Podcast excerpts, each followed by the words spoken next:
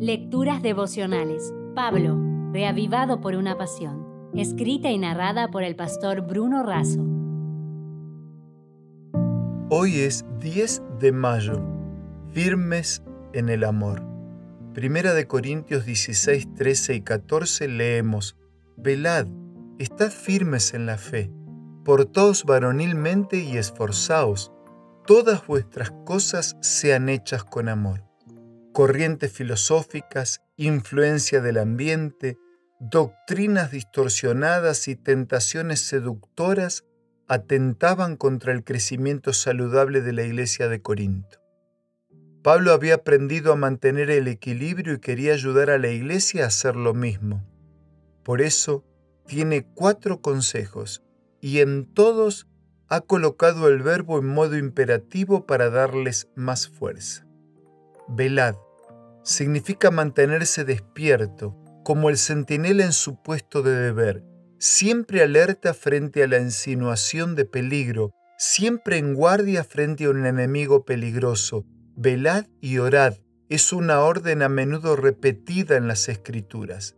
En la vida de los que obedezcan a esta orden habrá una subcorriente de felicidad que beneficiará a todos aquellos con quienes traten.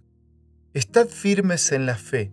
Significa crecer, madurar en la fe, distinguir entre el bien y el mal, enfrentar falsas doctrinas y falsos maestros, convicción para defender la verdad, aferrados siempre de la palabra.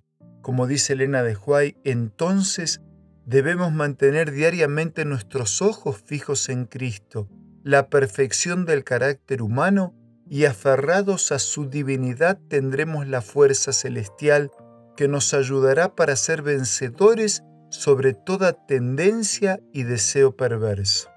Portaos varonilmente.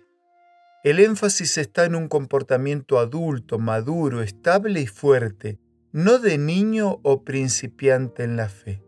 Portaos varonilmente y esforzaos, Preguntad a aquel que sufrió oprobio, burlas e insultos por causa nuestra, Señor, ¿qué quieres que haga? Esforzaos. No se refiere al desarrollo del físico o los músculos. No es un superhombre o un Sansón lo que se requiere, sino personas de valor, de convicciones férreas, para mantenerse firmes aún remando contra la corriente. Más allá de esto, es el amor lo que hará posible aceptar estos imperativos el amor supremo hacia Dios y el amor desinteresado hacia el prójimo, que aniquilan toda contienda, lucha, orgullo y males afines. Junto con un abrazo para cada uno de ustedes, concluyo la reflexión de hoy de esta manera. Martín Lutero expresaba, confiado, que aun cuando no sé por qué caminos Dios va a conducirme, conozco muy bien a mi guía. Es siguiendo a nuestro guía, velando, orando, refugiados en su palabra, que fortalecemos la fe y caminamos firmes en el amor del Señor.